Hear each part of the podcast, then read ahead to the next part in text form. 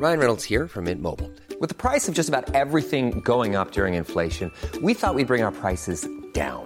So to help us, we brought in a reverse auctioneer, which is apparently a thing.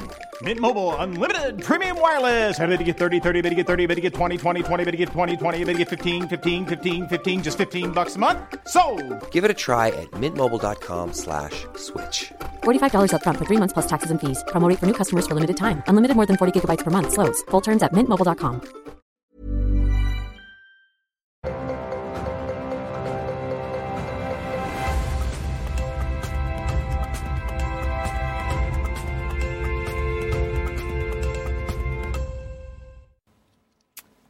suis ravie de vous retrouver pour Face à l'info sur CNews. Il est 19h. Alors avant de commencer, on va faire un point sur l'actualité avec Isabelle Piboulot. La NUPES annonce le dépôt d'une motion de censure demain contre le gouvernement. Ses signataires la présentent comme une motion de défiance à l'égard d'Elisabeth Borne. La première ministre n'a pas prévu de demander un vote de confiance de l'Assemblée. Pour être adoptée, la motion de censure devra réunir les voix de la majorité absolue des députés, soit 289 voix. Peine maximale pour Jean-Marc Reiser, le multirécidiviste de 61 ans, est condamné à la perpétuité avec 22 ans de sûreté. La cour d'assises du Bas-Rhin a tranché un verdict conforme aux réquisitions prononcées hier par l'avocat général pour l'assassinat de Sophie Le Tan en 2018. La mère de l'étudiante a remercié la cour d'avoir rendu justice à sa fille. British Airways annule encore des centaines de vols cet été. La compagnie aérienne peine à suivre le redécollage du trafic depuis la pandémie. Elle opérait déjà un programme de vols allégé depuis plusieurs mois à cause notamment d'un manque de personnel.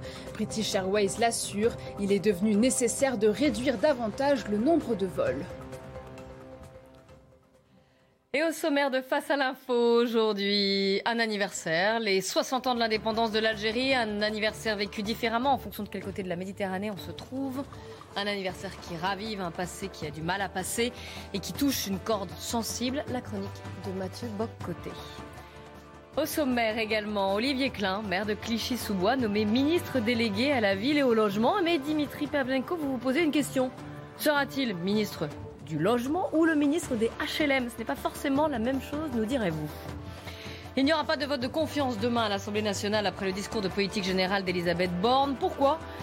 Est-ce que c'est pour ne rien devoir au Rassemblement national? Pour surtout ne rien devoir au Rassemblement national même? C'est Charlotte Dornelas qui nous en parlera. Et dans ce nouveau gouvernement, Éric Dupont-Moretti reste garde des Sceaux, une fonction qui a vu le jour en 1194, un 5 juillet, sous Philippe Auguste. Marc Menant nous racontera. La France, enfin, est-elle malade de ses élites Traversons-nous une nouvelle crise de cette classe dirigeante et intellectuelle C'est la question que se pose Mathieu Bocoté quand il regarde les visages qui composent le nouveau gouvernement. Face à l'info, c'est parti pour une heure, on est ensemble et on est bien.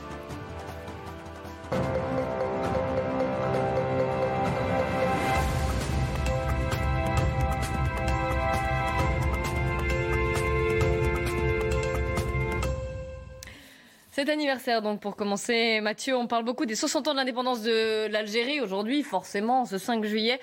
Euh, cet événement vous permet de revenir sur la relation entre ces deux pays, relation compliquée entre la France et l'Algérie, à la fois sur le plan politique, je le dirais, compliqué aussi sur le plan mémoriel, forcément. Oui, alors il y a le discours officiel, le discours convenu, qui était celui d'ailleurs des autorités françaises aujourd'hui, disant qu'une relation intime, toujours plus intime entre deux pays qui ont vocation. Bon, on connaît par cœur. Mais je dirais, en ces matières, plus le compliment est, appuyé, plus il est soutenu, moins il est vrai. Euh, c'est comme devant une horreur absolue, un esprit qui se conditionne pour se dire, je dois dire exactement le contraire de ce que je pense pour être capable de dissimuler la réalité des choses. Et quelle est la réalité des choses? C'est que c'est une relation qui est fondamentalement toxique, une relation qui s'est construite, en fait, depuis 60 ans sur des éléments toxiques. Alors, quel est l'élément central? Eh bien, On prend d'abord l'Algérie. 60 ans de l'indépendance, c'est très bien, c'est un formidable anniversaire, l'anniversaire de l'indépendance d'un pays. Mais dans les circonstances, on peut dire que c'est une, une indépendance qui s'est construite non sur le sentiment d'émancipation, non sur le sentiment de liberté, de destin retrouvé, de destin reconquis, mais davantage une indépendance qui s'est construite au fil du temps sur un ressentiment qui s'est radicalisé, je, dirais presque d'une décennie à l'autre. C'est-à-dire au moins en 62. Par ailleurs, on connaît les massacres de 62. Hein. ça fait, ça, ne les, relativisons pas, mais imaginons tout événement historique à sa part tragique. Mais ne les relativisons surtout pas. Cela dit, cela dit, il y a un élan d'émancipation. Ils viennent de gagner la guerre, l'indépendance est faite. Là, le problème, c'est que les années passent et finalement, l'identité se construit dans le rejet de la France. C'est-à-dire, finalement, plus la colonisation, plus l'indépendance s'approfondit et plus on a l'impression que l'Algérie se vit comme colonisé, surcolonisé, absolument dominé, surdominé. Donc plus les années passent, plus l'indépendance se confirme avec le, passage des années, plus le discours public algérien consiste à dire nous sommes victimes de la France. Et ça, c'est le point de départ pour comprendre comment s'est construite symboliquement l'identité algérienne depuis une soixantaine d'années. Ensuite, une mémoire qui, soit dit en passant, fait l'impasse complètement sur le terrorisme du FLN. Je pense que c'est une partie oubliée. On présente comme des héros de la libération nationale. Euh, une, action qui était, euh, de leur point de vue, probablement nécessaire, mais qui n'en relève pas moins du point de vue de l'histoire du terrorisme. Comme quoi, de ce point de vue, selon que vous soyez euh, victorieux ou défait dans une guerre, ce que vous nommez terrorisme sera présenté ensuite comme acte de libération. Gardons ça à l'esprit aussi. Donc, une identité fondée sur le rejet de la France, et on le voit de double manière. La première, ben, en Algérie directement, euh, il y avait des images ce matin chez Pascal Pro qui étaient assez fascinantes au jeu de la Méditerranée jeu méditerranéen, si je ne me trompe pas, l'équipe française, euh, la Marseillaise, huée, mais très, très, très de manière tout à fait soutenue par, euh, par les Algériens qui considèrent finalement que la France se présente ici, la seule qu'on décide de huer, hein, qu'on présente comme, l'invité indésiré. Et chaque fois qu'on peut exprimer contre la France son ressentiment, on le fait de violentes manières. Mais plus encore, plus encore, en France même, chez les descendants d'Algériens, donc soit des, des immigrés algériens ou première, deuxième, troisième génération, ou officiellement le certificat d'identité est français, mais où la mémoire qui habite ces jeunes générations, qui s'éloignent au fil du temps du pays de leurs ancêtres, il n'en demeure pas moins qu'ils sont habités par un sentiment de fierté algérienne, ce paradoxe algérien, hein, c'est-à-dire une fierté totale, mais le désir de ne pas habiter dans son propre pays. Et ce qu'on voit, ça s'exprime de plusieurs manières. Rappelez-vous, chaque fois qu'il y a une compétition sportive en fait et que l'occasion se présente de, se, de défiler dans les rues, défiler aux Champs-Élysées ou ailleurs avec le drapeau algérien, on le fait. Mais rarement sur le mode nous sommes fiers de nos origines, euh, bravo pays d'origine. C'est plutôt sur le mode nous défilons en territoire conquis et nous affirmons notre drapeau pour ne pas brandir le drapeau français. Euh, et je pense qu'on doit toujours garder ça à l'esprit aussi, c'est-à-dire le drapeau algérien qui est brandi en France, rarement comme une forme de fierté folklorique, mais comme un geste d'agressivité pour montrer nous sommes chez nous et nous imposons nos symboles. Euh, et ça se, ça se dévoile aussi dans des comportements au quotidien. Moi, je, suis de ceux qui ne reviennent pas de cette formule qui revient toujours, nique la France, qui est présente souvent dans, dans des moments assez agressifs. Nique la France, c'est la forme extrême de l'ingratitude dans un pays qui, quoi qu'on en pense, a quand même accueilli ces gens et leur permet d'avoir une meilleure vie qu'ils n'auraient chez eux. Donc, dans le discours officiel algérien depuis 60 ans, la France est plus que jamais coupable, alors qu'elle n'est plus présente depuis 60 ans. Il y a aussi de temps en temps, quand on ne peut pas taper sur la France, on tape sur les Kabyles. Et l'identité publique algérienne, et là, je dis pas l'identité des uns et des autres, s'est construite sur cette mémoire du ressentiment radicalisé.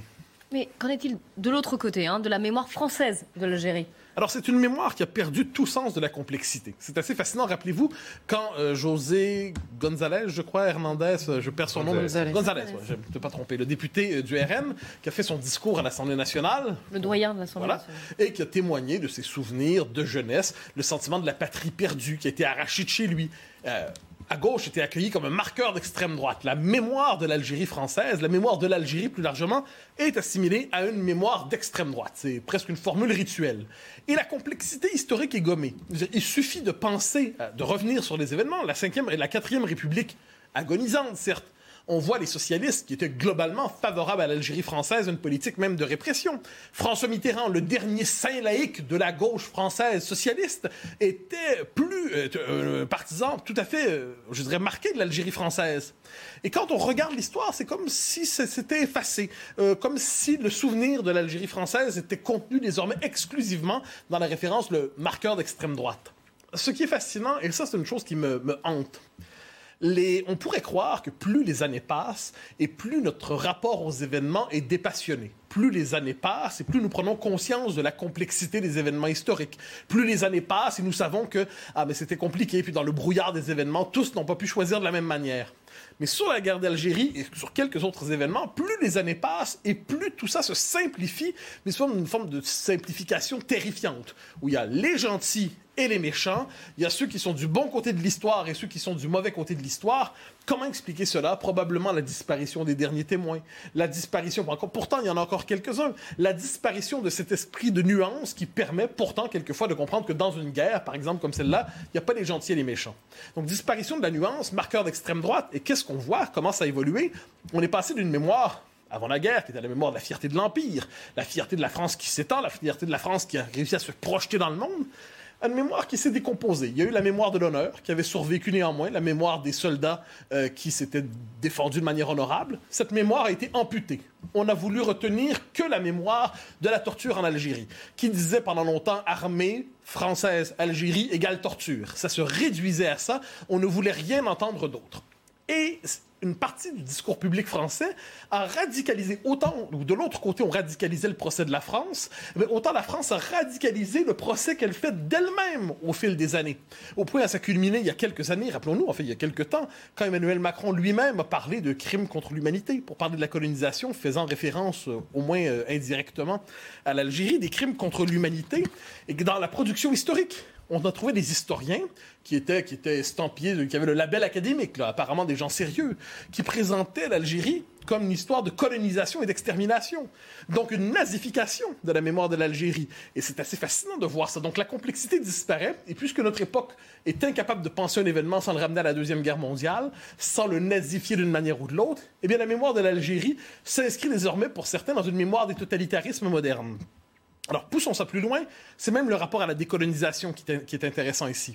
La décolonisation, on peut se dire de manière euh, assez euh, rigoureuse et, je dirais, stricte, c'est ce mouvement des années 50, 60, qui s'étend un peu, où les peuples autrefois associés ou dominés simplement se libèrent et se constituent en étant indépendants. Très bien, la multiplication des États indépendants dans le monde est une bonne chose.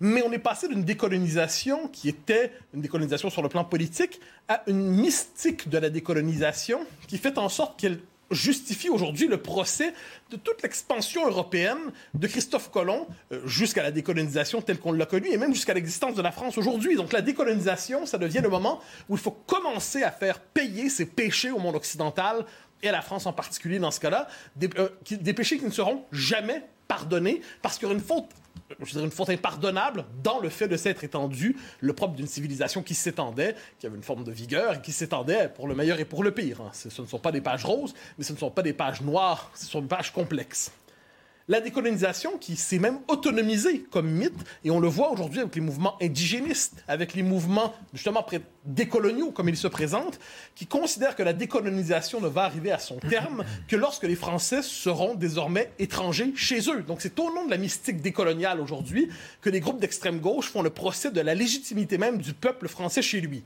vous verrez que la mystique décoloniale s'étend même ailleurs. On pourrait croire que la décolonisation c'est terminé.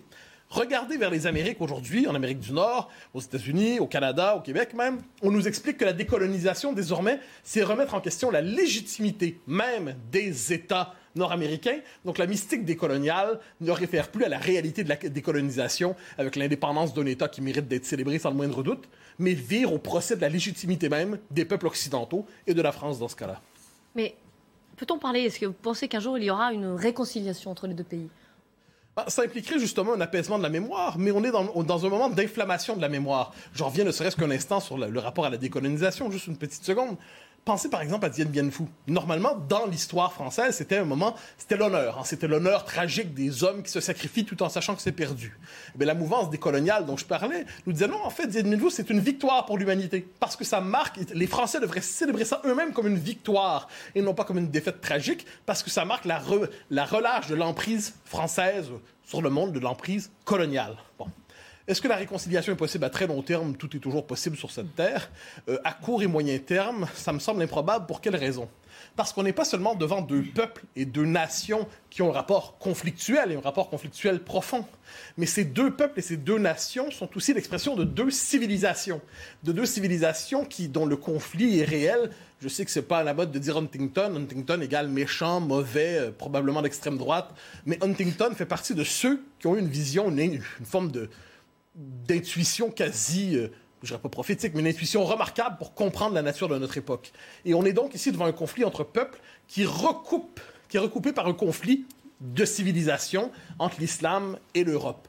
Alors, de quelle manière ces conflits qui sont nombreux, qui sont multi-étagés, ces conflits qui s'entrecroisent, ces conflits qui se radicalisent, peuvent-ils se terminer rapidement? Je, ne crois pas. La réconciliation est à l'horizon lointain. Ça ne veut pas dire qu'on ne doit pas faire un travail de paix. Le, propre de la politique, c'est un travail patient et laborieux pour être capable de pacifier les rapports. Mais fondamentalement, la question consiste à faire en sorte que les Algériens soient capables de se dire maître chez nous véritablement, mais se délivrer de cette mémoire sous le signe du ressentiment victimaire, et pour les Français probablement d'être capables de mener une politique par rapport à l'Algérie délivrée de toute forme de culpabilité. Ça fait 60 ans que l'indépendance a eu lieu, il est peut-être temps de tourner la page. Est-ce que ça vous inspire forcément ce 5 juillet 1962 et ces rapports compliqués non seulement entre les deux pays, mais ce rapport à la mémoire, comme vous le disiez, Mathieu Boccoté et Marc Menant euh, Bon, comme toujours, il a ce sens de la synthèse et en plus euh, les belles envolées de rhétorique, notre ami Mathieu. Mais prenons un personnage qui est loué par la gauche, Albert Camus. Albert Camus, il était, lui, au départ, pied noir. Sa maman, alors qu'il est en France, est restée sur place. Il découvre qu'elle risque d'être victime d'un attentat. Cette horreur qui est là, c'est-à-dire que cet homme, référence de la gauche, écrivain sacralisé, était pour l'Algérie française et il estimait qu'il y avait une fraternité naturelle entre le bas peuple dont il était en tant que Français et le bas peuple algérien. C'est ça dont il faut se souvenir pour comprendre de façon beaucoup plus subtile la situation telle qu'on l'entretient aujourd'hui. Mais tout cela peut tenir presque en une formule, c'est-à-dire il est, je dirais, naturel, inévitable que l'Algérie voit son histoire à travers la mémoire FLN. On peut le comprendre, ça fait partie de la construction de l'identité algérienne. Il est plus original que la France elle-même se soit appropriée la mémoire FLN pour regarder sa propre histoire, son propre rapport à l'Algérie. Euh, la France pourrait s'imaginer, se, réapproprier une histoire qui ne soit pas celle de ceux qui l'exècrent, cette forme de colonisation mentale par la mémoire FLN, ça fait partie des originalités des dernières décennies. 19h15, on fait un point sur l'actualité avec Isabelle Piboulot. La septième vague de Covid-19 continue de sévir en France. Plus de 200 000 cas positifs en 24 heures devraient être atteints ce soir. Déclaration du ministre de la Santé qui recommande le port du masque dans les transports en commun et les lieux bondés. François Braun s'est exprimé lors d'une audition à l'Assemblée nationale portant sur le projet de loi de veille et de sécurité sanitaire. Très mauvais démarrage pour les soldes d'été. C'est ce qu'a observé la Fédération professionnelle Alliance du commerce du 22 juin au 2 juillet. Les ventes en magasin sont en baisse de 19% sur les 11 premiers jours par rapport au début de la période 2019, soit avant la pandémie. Les ventes en ligne en forte progression ne compensent pas pour autant cette baisse. Le gendarme financier du football a tranché rétrogradation administrative de Bordeaux en national, décision confirmée par la commission d'appel de la DNCG selon le procès verbal de la FFF. En difficulté financière après sa relégation sportive en Ligue 2 la saison passée, le club girondin n'a pas réussi à convaincre la direction nationale du contrôle de gestion fédérale. Dimitri Pavlenko, votre tour à présent. On va parler de politique. On va beaucoup parler politique d'ailleurs dans cette, émission. Forcément, au lendemain de la nomination du gouvernement et euh, à la veille de ce discours de politique générale à l'Assemblée nationale de la Première ministre, c'est un sujet d'actualité. Et vous vous intéressez à un, ministre, Olivier Klein. C'est euh, le maire de Clichy-sous-Bois, c'est dans le 93. Et il est devenu donc ministre délégué au logement. C'est un on, le on va le qualifier comme ça, défenseur des quartiers populaires, des banlieues. Il incarne l'aile gauche de la Macronie. Et vous, vous vous demandez s'il sera le ministre du Logement, tel qu'est son titre, hmm. ou le ministre des HLM. Expliquez-nous. alors là, c'est la formule, effectivement, mais c'est plus subtil que ça. en tout cas, c'est vrai qu'Olivier Klein était très, très attendu par les professionnels du, secteur du logement. Pas, tellement parce que c'est lui, Olivier Klein, mais tout simplement parce qu'il y avait un doute. Est-ce qu'il y aurait un ministre du logement? Il n'y en avait pas dans le gouvernement Borne 1, donc il n'y avait pas de ministre du logement depuis plus de deux mois. Et le secteur de l'immobilier, hein, tous les grands acteurs du secteur se sont félicités. Euh, c'était frappant de voir ça hier, de dire formidable, ça y est, le logement retrouve un portefeuille. Euh, donc c'est dire la, la modestie de leurs ambitions. Hein. Ils n'avaient pas spécialement un nom en tête. Ils sont déjà très contents d'avoir euh, un ministre. Et c'est vous dire quand même le peu de considération qu'il y a en France pour la question du logement. Olivier Klein, vous regardez d'ailleurs dans la hiérarchie gouvernementale, il est 29e dans l'ordre protocolaire sur 41. Et c'est toujours comme ça avec le, le, logement. Grand oublié de la campagne présidentielle, on n'en a absolument pas parlé. Et on voit que en ce qui concerne le logement, l'intérêt politique est toujours inversement proportionnel à l'importance que ce sujet a pourtant. Il faut quand même rappeler que le logement, c'est le premier poste de dépense des ménages. C'est 30% si vous y ajoutez tous les frais, et peut-être même d'ailleurs un peu plus avec euh, l'inflation. C'est devant l'alimentation, etc. Mais alors, c'est vrai que le logement, c'est aussi un domaine qui est technique, qui est complexe. C'est un domaine de long terme. Quand vous lancez des projets, euh, peut-être qu'en tant que ministre, vous ne les verrez pas aboutis. Euh, et le logement, on va toujours en parler quand il y a une catastrophe, quand il y a un immeuble insalubre qui s'effondre à Marseille, quand il y a des problèmes de squat, quand il fait froid l'hiver, etc., etc. Et les gens, en fait, hein, les électeurs, considèrent souvent d'ailleurs le logement n'est pas, n'est pas un problème national, c'est un problème local, c'est à voir avec son maire. Et d'ailleurs, c'est frappant de voir que c'est un élu local, c'est un maire, Olivier Klein, hein, fondamentalement. Alors, qui c'est ce monsieur? Vous avez dit, maire de Clichy-sous-Bois. Clichy-sous-Bois, ville déshéritée de Seine-Saint-Denis, hein. point de départ des émeutes de 2005. On rappelle toujours, vous savez, la mort des deux gamins Zia des Bouna dans un transformateur électrique alors qu'ils fuyaient la police. Ça démarre à Clichy-sous-Bois. Et lui-même, Olivier Klein, il est né dans le quartier du Chêne Pointu.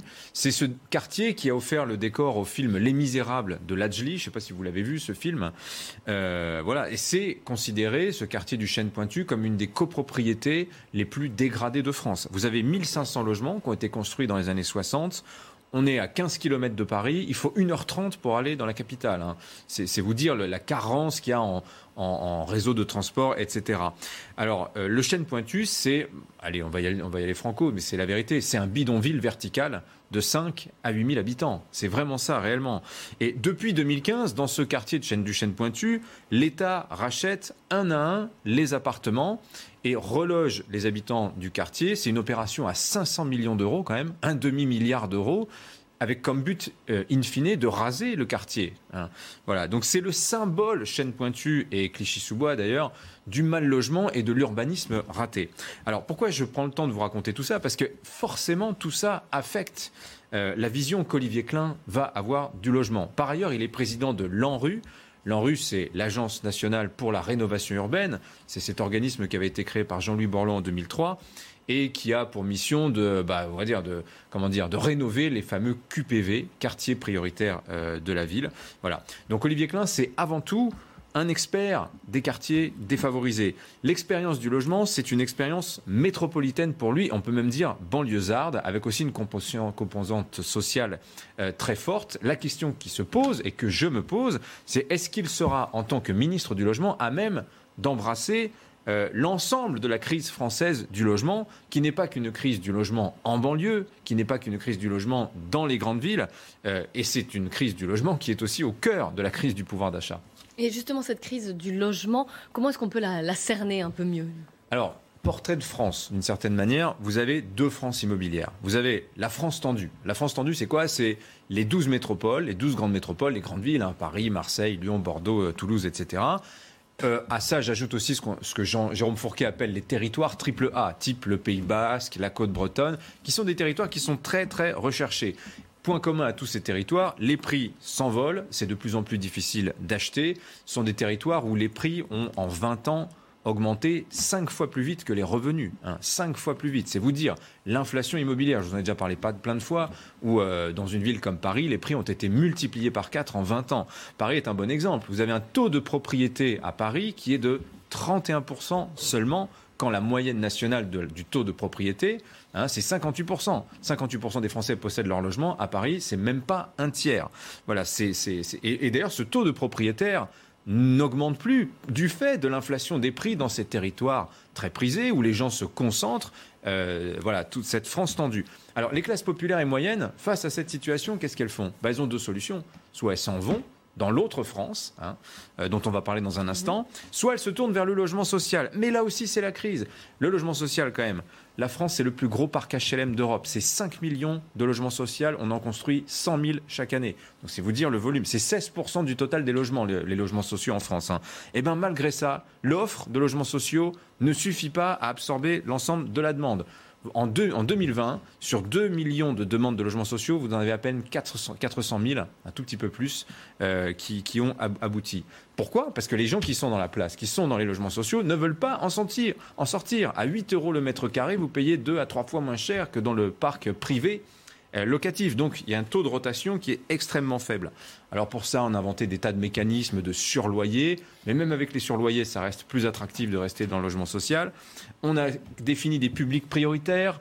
Donc en substance, si vous n'êtes pas victime de violence conjugale, si vous n'êtes pas à la rue, si vous n'êtes pas bénéficiaire du DALO, si vous n'êtes pas handicapé, passez votre tour, c'est même pas la peine, vous n'aurez pas votre logement social. Alors que je le rappelle, il a été créé pour qui ce logement social? Pour les jeunes ménages d'actifs qui espèrent plus tard pouvoir acheter euh, leur logement. Donc voilà ce que c'est aujourd'hui la France tendue, la France du logement. Et l'autre France alors?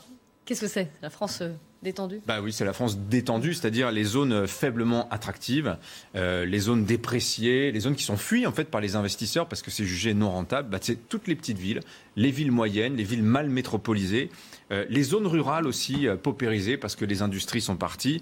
Et c'est dans cette France détendue que vit pourtant 70% de la population, 50 millions de Français. Enfin, 50 millions de Français. Et ces zones détendues sont les grandes oubliées de la politique du logement. D'où ma question de départ. Est-ce que notre ministre du Logement, qui a une expérience banlieusarde, va être à même de cerner que quand même 70% de la population française ne vit pas dans des métropoles, ne vit pas dans les banlieues, ne vit pas à Clichy-sous-Bois. Voilà. Alors tous ces territoires-là, ils n'ont pas profité de l'envolée des prix. Vous avez même des territoires où euh, les prix ont baissé en 20 ans. On parle toujours, euh, de, vous savez, de la vacance locative et on dit ah il faut absolument que dans toutes les villes on, on fasse la chasse aux appartements vides. Mais la vacance locative, elle est où? Ben, Elle est dans cette zone détendue. Record de France, Mollerin, en Moselle, vous avez plus de 60% de logements, de vides. C'est un village fantôme. Vous avez une, maison sur trois seulement qui est occupée. Donc, quand on parle du logement, il faut bien avoir cette carte de France en tête parce que les problèmes ne sont pas du tout les mêmes. Quand vous êtes dans les métropoles, dans la France triple A, vous avez des problèmes de prix, vous avez des problèmes de lutte des places, vous avez des problèmes de surface, de, pro- de petites surfaces, de promiscuité. À la campagne, dans les petites villes, les problèmes du logement, en fait, ce sont des problèmes de transport, d'accès à l'emploi, aux services publics, de fermeture des commerces. Voilà, tout est lié. Voilà. Alors, on dit toujours, il faut construire plus, il faut mieux isoler le logement, c'est vrai. Mais le logement, c'est pas que du bâtiment. Le logement, c'est de l'aménagement du territoire. Donc moi, si j'ai un message à délivrer à Olivier Klein ce matin, si par hasard il nous écoute, ben, il est là. C'est ayez une grande vision de votre ministère, ayez une grande vision du logement qui ne se contente pas de distribuer des aides à la rénovation thermique. Ça n'est pas que ça le logement. Euh, et j'espère que Olivier Klein n'est pas seulement de la part de Emmanuel Macron un gage donné euh, à la gauche, euh, qui ne sera pas que le ministre des quartiers prioritaires de la ville. La France a besoin de beaucoup plus que ça. On va voir s'il vous écoute. En tout cas. Euh, on va marquer une toute petite pause, c'est la pub. On se retrouve juste après. Restez bien avec nous sur CNews. CNews, il est 19h30, tout pile avant de reprendre face à l'info. On fait un point sur l'actualité, les titres d'Isabelle Piboulot. Grève nationale à la SNCF. Demain, le trafic s'annonce très perturbé à l'approche des vacances d'été. Un quart des TGV dev- devrait être supprimé. 3 TGV sur 5 circuleront sur l'axe Est. Ils seront 4 sur 5 sur le Sud-Est et 3 sur 4 sur les axes Nord et Atlantique. Enfin, 2 TER sur 5 sont maintenus ainsi que 2 Ouigo sur 3. Au Mali, deux casques bleus égyptiens tués dans l'explosion d'une mine. Cinq autres ont été grièvement blessés. Ce matin, un véhicule blindé d'un convoi logistique a heurté une mine sur l'axe Tessaligao. Les victimes étaient membres de la mission des Nations Unies dans le nord du pays, en proie à des violences djihadistes. Au Salva- au Salvador, une femme condamnée à 50 ans de prison après la mort de son nouveau-né. En juin 2020, elle accouche d'une fillette sans s'en rendre compte dans les latrines de sa maison. Le bébé ne survit que quelques heures. Le tribunal estime que la jeune femme a manqué à son devoir de mère d'être la source de protection de ses enfants en toutes circonstances. La politique encore. Charlotte Dornelas, on a appris aujourd'hui qu'Elisabeth Borne ne se soumettrait pas au vote de confiance de l'Assemblée nationale après son discours de politique générale qui aura lieu demain. On ne savait pas. Il y a eu une hésitation. hein. Expliquez-nous déjà ce qu'est euh, ce vote de confiance. Et surtout, la question, c'est est-ce normal de s'en priver? Alors, le vote de confiance, en clair, le, Premier ministre nommé fait son discours de politique générale et ensuite l'Assemblée lui vote la confiance parce qu'il est, euh, euh, parce qu'elle est le Premier ministre et parce que parce qu'il donne sa confiance républicaine, on va dire, euh, au gouvernement en place. Alors, c'est une tradition. On comprend que c'est une tradition qui relève un peu du cirque si on, a une conception un peu forte du mot confiance, dans la mesure où quand vous risquez de ne pas avoir la confiance, vous le faites pas. Donc euh, c'est sûr que c'est plus, simple. Euh, et alors moi, ça me gêne pas en soi hein, qu'il y ait un gouvernement, là en l'occurrence, qui, n'a pas la majorité euh, absolue au Parlement. Et donc on se dit, plutôt que d'aller chercher la confiance de certains députés, ce qu'ils ont tenté de faire, mais on va s'attarder un peu sur quels députés ils ont, ils eh bien on se dit, on va pas faire le vote de confiance, ce sera beaucoup plus simple comme ça. Alors il n'est pas obligatoire pour cette raison euh, précise. Et euh, en l'occurrence, je crois que c'est la cinquième fois dans l'histoire de la Ve République qu'il n'y a pas de vote de confiance euh, qui est plébiscité à l'Assemblée. Alors, le, le, les oppositions vers lesquelles le gouvernement aurait pu et a tenté de se pencher, c'est évidemment, en tout cas en tant que parti, les républicains qui ont dit qu'ils seraient dans une démarche constructive, on va dire, par rapport à ce gouvernement, c'est-à-dire il n'y a pas de blocage de principe, mais simplement texte après texte, euh, ils verront s'ils votent ou pas ce texte-là, et le Rassemblement national qui a peu ou prou tenu le même discours euh, sur le quinquennat à venir. Alors, on a vu ces derniers jours avec le, psychodrame des vice-présidences et de la commission des finances, etc., que les républicains, ils ont un problème de positionnement euh, politique pour leur avenir euh, tout court, hein, c'est-à-dire euh, se démarquer, réussir à se démarquer d'Emmanuel Macron et de la République, enfin de Renaissance désormais, et en même temps, si je puis dire, ne pas aller marcher sur les terres du Front National parce que le traumatisme les hante encore un petit peu. Donc surtout montrer qu'on n'est pas d'accord non plus avec le Rassemblement national, qu'on existe par soi-même et qu'on n'a rien à voir avec personne. Et de l'autre côté, le Rassemblement national qui a une volonté de devenir, on va dire, un parti de gouvernement, puisque c'est le mot, euh, le mot adéquat, en tout cas un, parti respectable qui fait de la politique comme les autres, a dit nous, on ne sera pas euh, euh, dans une opposition de principe, mais là, c'est pour le coup la Macronie qui ne veut pas en entendre parler. Alors on a appris que ces derniers temps, ces derniers jours, pardon, les conseillers de l'Élysée et de Matignon avaient essayé d'appeler les députés, les, les ont, ils les ont comptés un à un, parce qu'il y a quand même 11 députés de la majorité relative désormais qui sont devenus ministres. Donc ça fait 11 personnes en moins au moment de voter puisque leur euh, leur euh, comment dire leur euh, suppléants pardon n'auront pas encore récupéré leur siège demain. Donc ils ont appelé les LR qu'on dit je sais pas, on verra, ça dépendra du discours de madame Borne et ils ont appelé quelques socialistes compatibles, on va dire, qui ont probablement dit la même chose. Et alors là arrive le plus intéressant. On nous dit dans la Macronie Finalement, on ne va pas faire le vote de confiance pour une raison simple, c'est pour éviter le piège du RN. Donc là, on se dit qu'est-ce qu'ils ont encore fait ces méchants de l'extrême droite? Et là, le piège du RN, c'est simplement que si les députés RN venaient à s'abstenir, Elisabeth Borne pourrait avoir son vote de confiance grâce à l'abstention du Rassemblement national. Et alors là, ça devient absolument insupportable à porter. Nous précisons pour une femme de gauche, comme si l'abstention, c'est-à-dire le retrait devant la politique, était déjà une faute trop lourde à porter dans la carrière d'une femme de gauche. J'ai trouvé ça quand même assez euh, étonnant, surtout vu euh, la présidentielle et les législatives qu'on vient d'avoir. Alors justement, arrêtons-nous un petit peu sur cet argument. Comment, comment est-ce qu'on peut le comprendre? Bah, on peut le comprendre dans, dans, dans la foulée d'une sorte d'incompréhension absolue de ce qui s'est passé d'abord ces dernières années, je dirais, et euh, plus précisément la présence de Marine Le Pen au second tour et les 90 députés du Rassemblement national auxquels personne ne s'attendait, même pas le Rassemblement national lui-même, euh, ces derniers jours. On ne veut pas risquer de devoir quoi que ce soit avec un parti qui arrive au second tour de l'élection présidentielle et que les Français, non contents de l'avoir placé au second tour, à qui les Français donnent, les Français qui votent en tout cas, donnent 90 députés. Alors, il y a un moment, soit on interdit définitivement ce parti, soit on accepte de voir qu'il mérite d'être traité de la même manière. Alors, qu'est-ce qu'on nous dit? J'ai repris un peu les arguments pour lesquels pourquoi est-ce qu'on ne le traite pas de la même manière? Un, c'est pas un parti de gouvernement. Alors, il y a deux arguments à ça. C'est une fonction d'opposition depuis toujours. Certes, c'est vrai qu'il y a eu une fonction euh, tribunicienne euh, pendant des années et des années, mais là, on a vu ces dernières années qu'il y a une volonté précisément d'avoir un, un projet de construction et même de gouvernement dans le pays. Donc, et en plus, notamment vis-à-vis de la République en marche, qui peut euh, difficilement euh, euh, rejeter les personnes qui sont prêtes à travailler point par point avec elle. Et après, on nous dit, oui, mais c'est un parti qui n'a jamais gouverné. Alors là, quand même, venant de la République en marche, c'est quand même assez énorme parce que, me semble-t-il, ils n'avaient pas gouverné beaucoup quand Emmanuel Macron est arrivé au pouvoir. Passons là-dessus. Après, on nous dit, alors là, c'est Gérald Darmanin ce matin le RN fait carrément partie des ennemis du gouvernement. Avec la France insoumise, nous dit-il, ça fait partie des ennemis, pas les adversaires politiques. Hein. Ce sont des ennemis. On n'a rien à faire avec eux.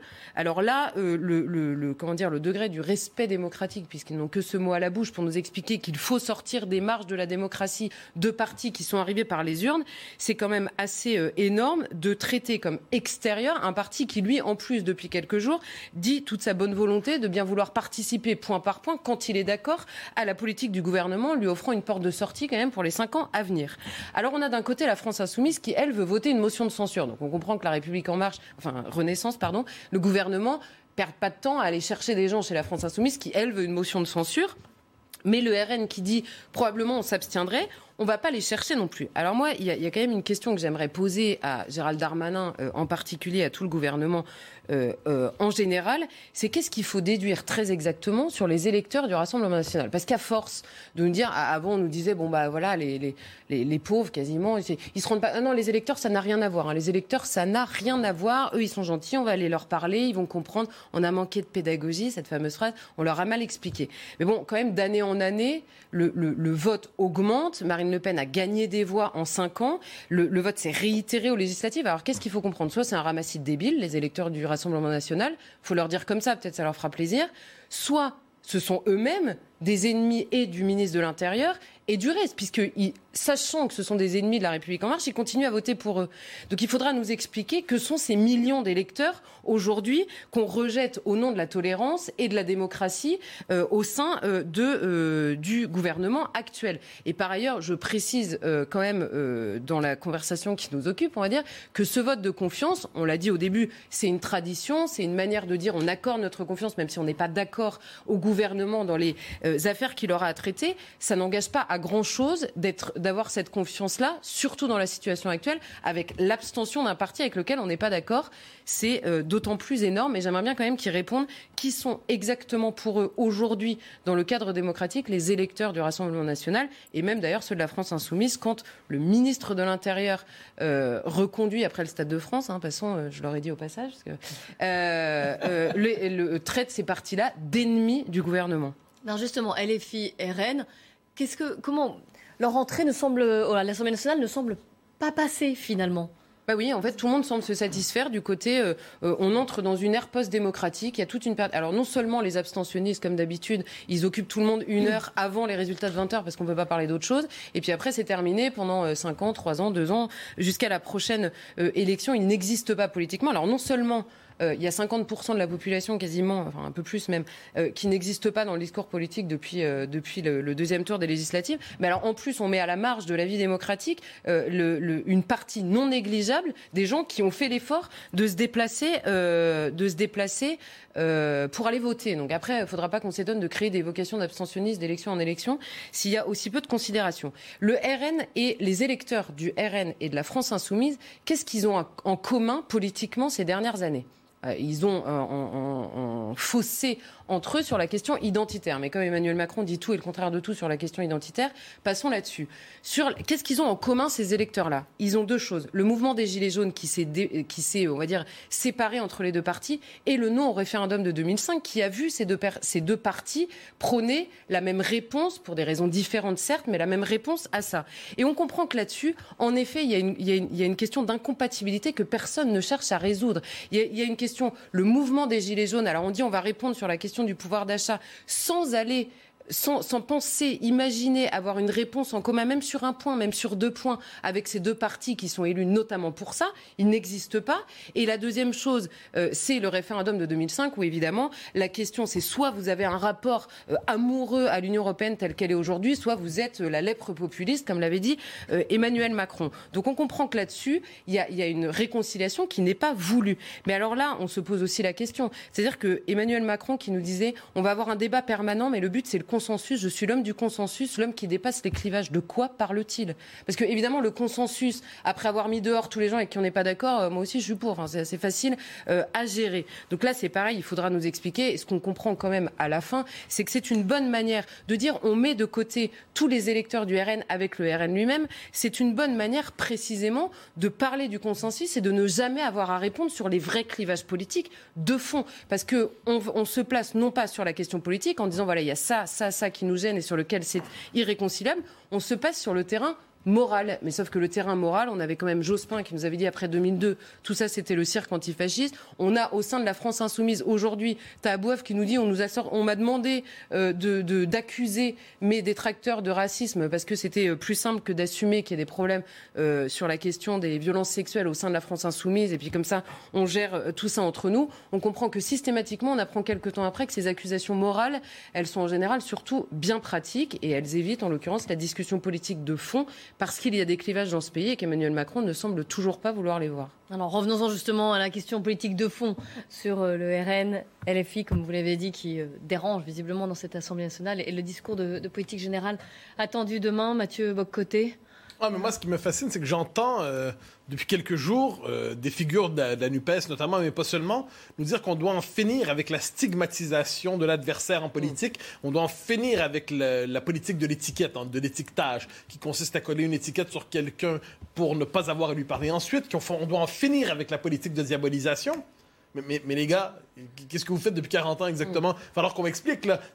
finalement, la diabolisation, c'était bien quand ça parlait aux méchants des méchants de l'extrême droite, hein, c'est-à-dire la figure diabolique qui hante la République. Mais quand ça leur tombe dessus, parce que finalement, c'est une espèce de dispositif de diabolisation pour exclure ceux qui, à un moment, empêchent le pouvoir de gouverner comme il l'entend, eh ben, à ce moment-là, ils sont indignés d'être diabolisés. Non, mais un instant, là, ça peut tomber sur plusieurs. Et, et ce qui me fascine encore plus, la logique de l'ennemi. La logique de l'ennemi.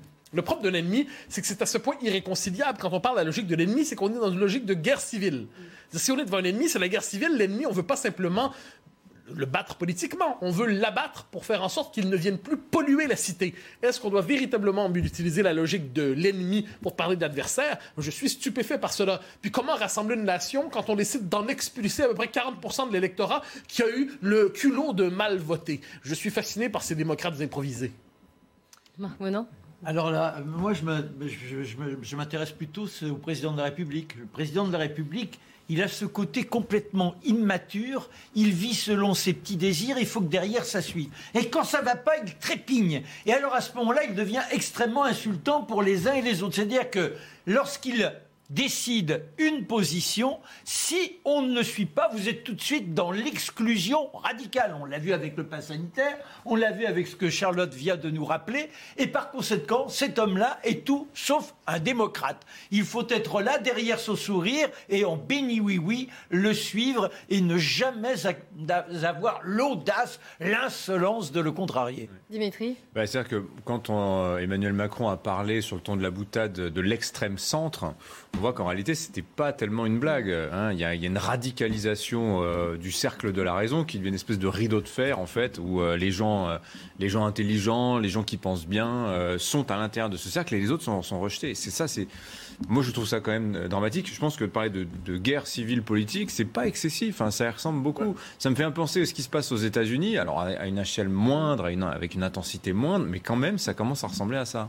il va falloir un jour nous expliquer. Bon, le RN et les FI ne sont euh, extérieurs au périmètre républicain, ne sont pas des partis de gouvernement. Et on pourrait savoir la liste des critères mm. qui font en sorte qu'on peut enfin pour un tel parti accéder au périmètre de la légitimité républicaine. Est-ce qu'on pourrait le savoir? Euh, j'ai demandé récemment, dans le, cadre d'un échange avec euh, Bernard-Henri Lévy, un échange tout à fait courtois, à quelles conditions vous accepteriez la réintégration ou l'intégration du RN dans la République. Il dit il leur manque pour l'instant de générosité. Ah, disons que le critère est quand même assez vaporeux. Donc j'aimerais savoir quels sont les critères qui font en sorte qu'on dit bien, pas bien. Parce que pour l'instant, j'ai l'impression que ça va à la tête du client. Et 8 h moins le quart, le rappel des titres, Isabelle Piboulot.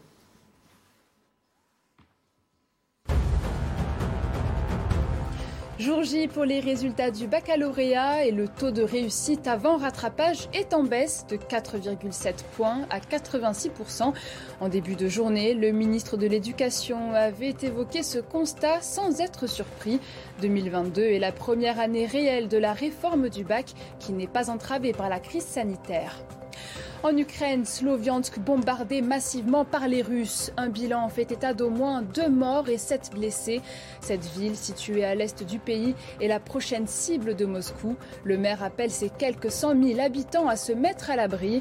La ligne de front se trouve désormais à quelques kilomètres. Et enfin, au tournoi de Wimbledon, remontada pour Novak Djokovic. Après un handicap de 2-7, le Serbe s'est imposé face à l'Italien Yannick Sinner en 5 manches. Le triple tenant du titre se qualifie donc pour les demi-finales. Novak Djokovic affrontera vendredi le Britannique Cameron Norrie ou le Belge David Goffin.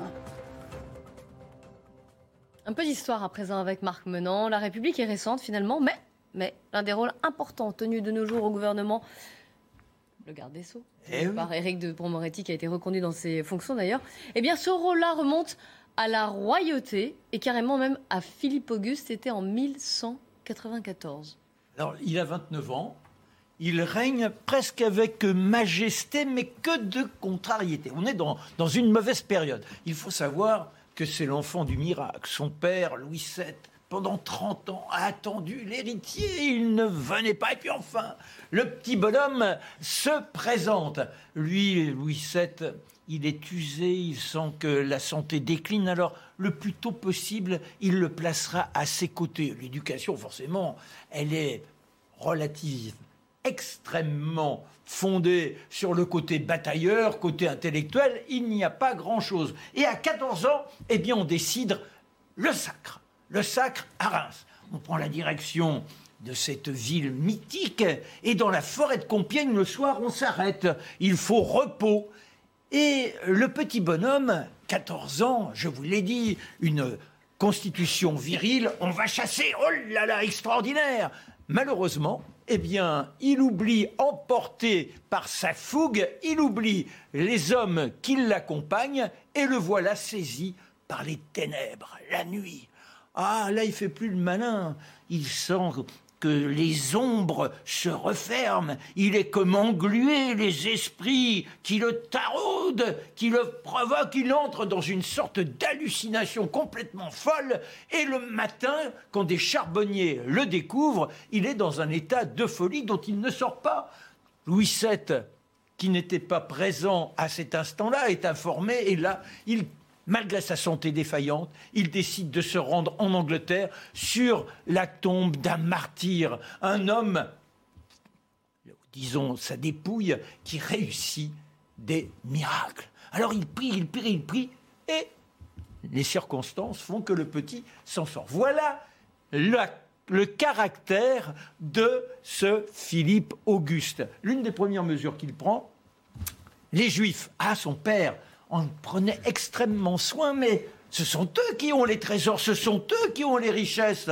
Alors, euh, bien, si on les exclut, on peut tout récupérer, pendant 18 ans, eh bien, cette communauté sera la communauté martyre, et ils devront subir toutes les spoliations possibles et inimaginables. Néanmoins, de temps en temps, toujours, il vit selon ses pulsions. Un jour, il est devant la fenêtre dans le cité, dans le palais de la cité. Il est là. Il a envie de voir les chariots qui se promènent. Et au moment où il ouvre la fenêtre, un remugle terrible qui lui saute à la gorge. Il referme, il dit, il faut changer tout ça. Et grâce à cela, eh bien, on aura les premières rues pavées dans Paris. Il fera construire aussi une ceinture dont il, dont il reste aujourd'hui encore quelques éléments, dont un du côté du Panthéon. Alors vous allez dire, mais c'est un bon roi. Oui, oui, oui, mais sauf que il se passe que du côté de l'Angleterre, on a un roi, Henri II, qui a deux fils, Richard Cœur de Lion et Jean Santerre. Il est en guerre avec eux.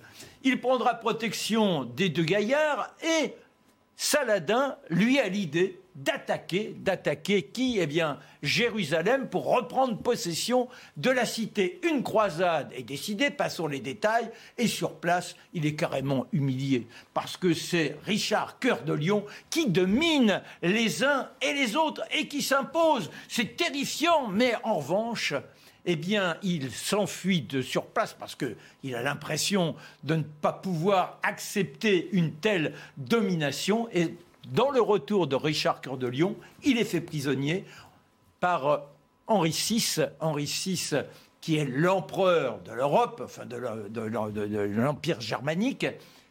Et il va falloir payer. Il fait en sorte même que la rançon soit de plus en plus importante. Et cela se termine grâce à Aliénor d'Aquitaine. Elle réussit à trouver l'argent nécessaire. Et enfin, Richard Cœur de Lion, hop, Il regagne l'Angleterre, mais son frère Jean Santerre, c'est un peu compliqué, mais, ouais, mais Jean Santerre, non, non, a perdu la Normandie. Alors il faut reconquérir la Normandie. Et c'est là que nous arrivons quand il a 29 ans. Et c'est terrible parce que Richard Cœur de Lion, il est porté par toutes les populations. Elle l'acclame, et en particulier en Normandie. Pourquoi? Bah Parce que quand le roi de France règne, il paye beaucoup plus d'impôts. Alors c'est ce, roi, il est détesté. On accueille Richard Cœur de Lion pour endiguer ce fanatisme qui se manifeste. Il part avec l'or, l'ost royal. Il y a l'or dans les valises, des chariots, tout ça est extrêmement lourd. La vaisselle, l'argent, les tentes, parce qu'il faut quand même du confort quand on part mener une campagne. On encercle le Verneuil-sur-Avre.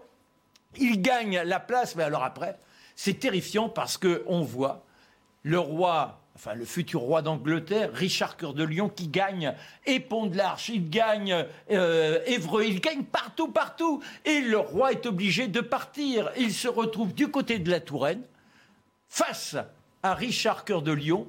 Et là, malheureusement, eh troupes ne sont pas capables de tenir la confrontation, car forcément, on est tellement dans l'installation que tout est fauché par les Anglais, on se carapate comme on peut, eh bien ainsi, toutes les archives qui accompagnaient le roi, tout le trésor royal passe dans la possession des Anglais. Et c'est là qu'il se rend compte qu'il y a quelque chose qui ne va pas, puisqu'il est privé, je dirais, des signes même de son pouvoir. Il faut savoir que depuis quatre ans, il, il avait un sceau qui ne frappait plus roi des Francs, mais roi de France. Eh bien, tout cela a disparu. Alors, il décide qu'à Paris, il y aura une cité avec un garde des sceaux. Et c'est ainsi que le premier garde des sceaux apparaît. Il sera chargé de faire en sorte que toutes les archives royales que l'on possède encore aujourd'hui, grâce à cette initiative de Philippe Auguste, que toutes les tractations puissent rester figées et que donc les engagements pris par le roi soient reconnus par les uns et les autres. Le garde des sceaux que l'on a gardé malgré les révolutions et toutes les transformations de notre société. Et ce titre a suivi. Voilà. On appelle toujours le garde des sceaux. Merci beaucoup, Marc. Mathieu Bocoté, on revient à ce gouvernement et on est plusieurs à avoir noté quand même euh, la difficulté dans ce nouveau gouvernement à à avoir des, figures, j'allais dire, d'envergure, des personnalités, des, euh, gens qui auraient pu donner peut-être un, visage euh, concret au désir de renouveau, au désir de réforme pour ce second quinquennat. Et vous, vous avez envie d'y réfléchir autrement. Vous dites peut-être qu'il y a une crise des élites dans le monde occidental en général et que c'en est une des, un des exemples, en fait. Ah oui, bah absolument. C'est-à-dire, c'est une crise des élites qui est partout présente. Alors, prenons plus largement, la question des élites est une question centrale de sociologie, de philosophie politique. C'est-à-dire, toute société a des élites. Et on peut critiquer telle, telle, telle élite, mais ça veut simplement dire qu'on veut la remplacer par une autre élite. Une société sans élite est une société qui est une dissociété, qui est une société inexistante, quoi qu'en pense anarchistes et les amoureux excessifs de l'idée d'égalité. Alors, il y a besoin d'élites dans une société, nous le savons. Or, aujourd'hui, les élites occidentales sont globalement rejetées. Elles sont rejetées. Le premier réflexe d'une forme de sociologie mondaine qui étrangement est enseignée à l'université, ça consiste à nommer ce rejet des élites populisme. On nomme populisme ce rejet des élites et on veut y voir un rejet irrationnel. Hein. Ce serait irrationnel de rejeter les élites. Les élites, pour... ce serait presque la manifestation d'un rapport trouble à la réalité et ce serait inexplicable. On doit pourtant suivre, je crois, une autre hypothèse pour comprendre les élites, pourquoi elles ne sont plus aimées, c'est parce qu'elles ne sont plus aimables. Si elles sont rejetées, c'est parce qu'elles ont soit failli à la tâche ou parce qu'elles ont trahi leur fonction, ce qui est quand même un petit problème. Alors, qui pose la question? Des élites pose la question de quelles élites on pourrait globalement se dire, d'un côté, il y a les élites politiques. Dans les élites politiques, ceux qui occupent les fonctions de la République avec sa majuscule, ceux qui occupent les fonctions de l'État, il y a les élites culturelles et les élites économiques. On pourrait en trouver d'autres, mais on peut faire une forme de tripartition des élites ainsi. Or, quel est le fait central de notre époque sur le plan politique? C'est que, sauf pour les sommets de l'État, où il y a évidemment un pouvoir, il y a une dépossession du pouvoir politique qui est tout à fait significative. Le politique est souvent impuissant, le politique est incapable d'agir, le politique, tout ce qu'il sait faire, en fait, c'est se plier à des contraintes qui viennent de l'extérieur du politique. Des contraintes économiques, souvent, les grandes forces du capitalisme qui disent faites ci, faites pas ça, et ainsi de suite. Les grandes forces de, ce qu'on appelle le droit international, les traités, les organisations supranationales qui, nous, qui ne cessent de resserrer la gaine qui étouffe la souveraineté parlementaire et la souveraineté nationale. Donc, le véritable pour les élites sont, politiques sont dessaisies du véritable pouvoir. Et ce pouvoir se déploie donc dans la culture, dans les médias. Je suis de ceux qui croient que les médias sont aujourd'hui le premier pouvoir. Hein. Ils fixent les catégories du pensable, les catégories du réel, ils fixent les catégories du débat public et tous sont obligés de s'y soumettre. Et il y a aussi évidemment donc, dans l'économie. À l'échelle de l'histoire, on pourrait se dire que ce qui se passe, c'est pas très étonnant. Quand un ordre dépérit, quand un ordre dépérit, c'est très rare qu'il s'effondre et qu'un autre le remplace d'un coup. C'est-à-dire, institution pourrie tombe, institution vigoureuse et jeune apparaît, le remplacement a eu lieu. C'est pas comme ça que ça se passe. Quand un système politique, quand un système d'élite se, dépérit, c'est qu'il se décompose, mais il est encore habité. Et un pouvoir parallèle émerge. Un processus fait apparaître des pouvoirs parallèles, autrement plus grands, mais l'originalité de ces pouvoirs économiques et euh, médiatiques, c'est que le pouvoir, le, pouvoir populaire a beaucoup moins d'emprise, a beaucoup moins d'emprise sur ces élites, parce qu'il n'y a pas le contrôle électoral, il n'y a pas le référendum. Donc, probablement qu'à l'origine du malaise par rapport aux élites politiques aujourd'hui, il y a le fait qu'elles conservent leurs privilèges sans y associer les responsabilités véritables. C'est un théâtre d'impuissants qui ne cessent de mettre en scène leurs vertus, qui ne cessent de mettre en scène leurs prétentions à décider, mais qui peuvent de moins en moins peser véritablement sur l'ordre des choses. Dans ce contexte, on constate une faiblesse des élites politiques. Parce que si vous avez de grandes ambitions aujourd'hui, sauf si vous devenez président, ça, ça, conserve, ça donne un, un, véritable titre, quel que soit le pays, ou premier ministre. Mais sauf si vous devenez président, sauf si vous rejoignez les quelques postes essentiels dans l'État, et que vous avez vraiment de l'ambition dans la vie, vous voulez véritablement gouverner le monde, donc vous voulez vous prenez pour une espèce de, de figure, ces, ces hommes qui se croient appelés à gouverner les autres, vous avez beaucoup plus de chances d'accomplir votre vocation dans l'économique, dans l'entreprise, dans les grandes corporations, qu'en vous perdant dans un poste de ministère, de ministre rapidement oublié et vite congédié. Peut-être qu'une partie de la crise des élites vient de là. Alors, si on en revient à nos élites politiques, euh, vous dites qu'elles sont épuisées. Ah oui, elles sont épuisées parce qu'elles sont enfermées dans un système à la fois technocratique et juridique dont Charlotte nous parle souvent par rapport aux questions de sécurité, qui les condamne à l'impuissance. Quelle est la fonction d'un ministre aujourd'hui? C'est de nous expliquer qu'il ne peut pas faire quelque chose. C'est-à-dire, sa fonction consiste à faire la pédagogie de son impuissance. Alors, quand on voit ça, quand on voit le politique expliquer sans cesse qu'il ne peut rien faire, eh bien, ça crée une frustration vive, une frustration très vive. Ajoutez à cela. Alors, comment l'expliquer? Eh Il y a plusieurs explications possibles. Vous savez, dans toute société, il y a des, des, euh, modes de, des voies privilégiées d'accès à l'élite. Dans le monde anglo-saxon, c'est souvent le droit. En France, ce sont les grandes écoles. Dans d'autres pays, c'est l'armée. Bon. Mais le fait est qu'il y a une carence plus générale qui touche l'ensemble des élites occidentales aujourd'hui, peut-être un peu moins en France, mais néanmoins en France, c'est l'effondrement de la culture générale. Alors vous me direz quel est le lien entre l'un et l'autre? Eh le génie de la culture générale, école du commandement, disait mon général préféré, le général de Gaulle, eh bien, l'école du commandement, c'est que la culture générale permet à ceux qui gouvernent de ne pas être enfermés par les informations accumulées par leur appareil technocratique, leur appareil organisationnel, leur appareil statistique. Ça permet de voir le monde sous un autre angle, ça permet d'avoir une emprise sur le monde, d'avoir un autre regard sur les, les choses. Mais si la culture générale est absente, vous êtes aveugle et c'est le moment de la pause. Exactement, il est 20h tout pile. On reprend juste après promis. les grands titres de l'actualité avec Isabelle Piboulot. Un second combattant français mort en Ukraine. Le ministère français des Affaires étrangères l'a confirmé. Dans un communiqué, le Quai d'Orsay présente ses condoléances à la famille. La victime, âgée de 20 ans, a succombé à ses blessures le 25 juin dans la région de Kharkiv. Il avait rejoint la Légion internationale le 1er mars dernier.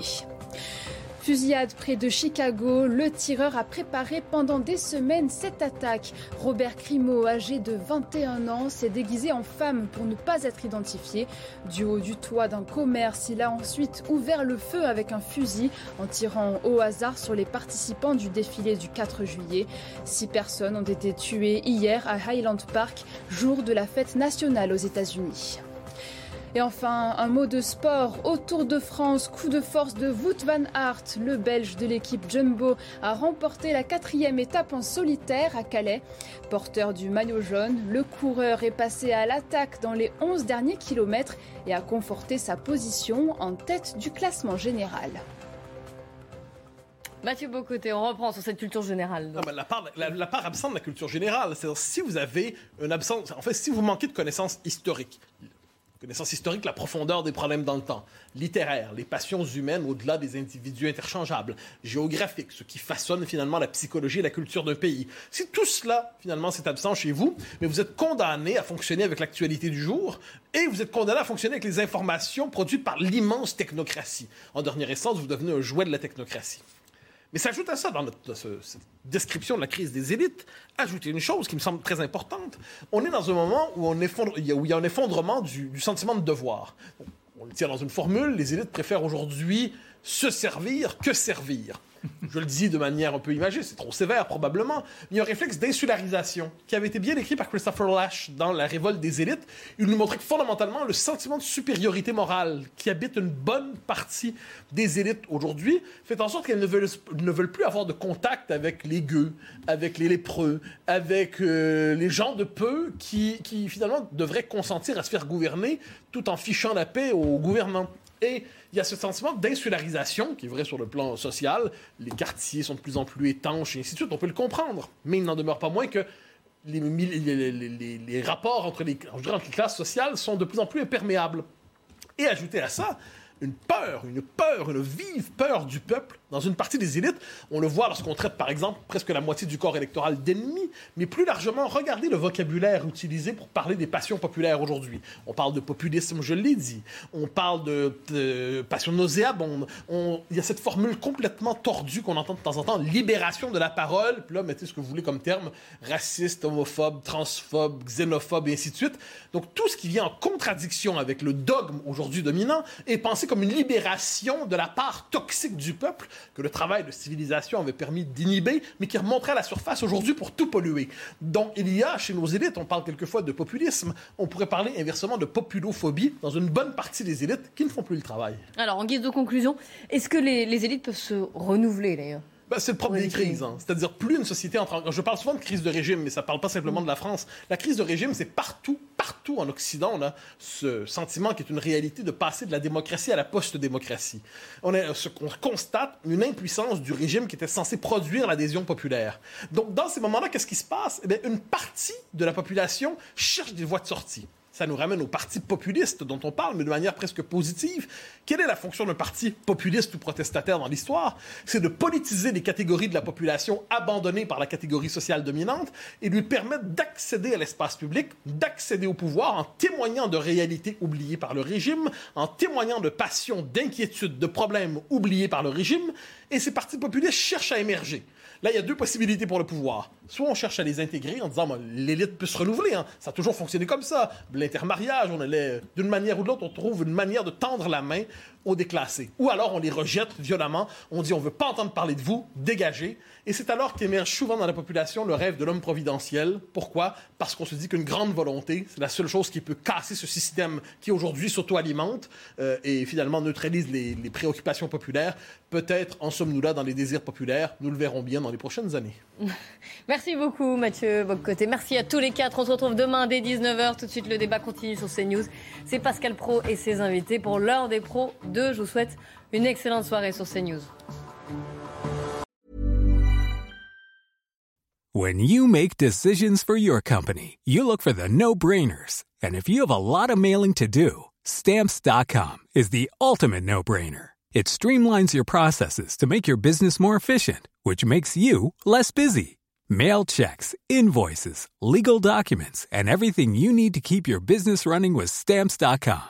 Seamlessly connect with every major marketplace and shopping cart. Schedule package pickups and see your cheapest and fastest shipping options from different carriers with rates up to 89% off USPS and UPS rates. And with the stamps.com mobile app, you can take care of mailing and shipping wherever you are. Make the same no-brainer decision as over 1 million other businesses with stamps.com. Sign up with code program for a 4-week trial. plus free postage and a free digital scale. No long term commitments or contracts.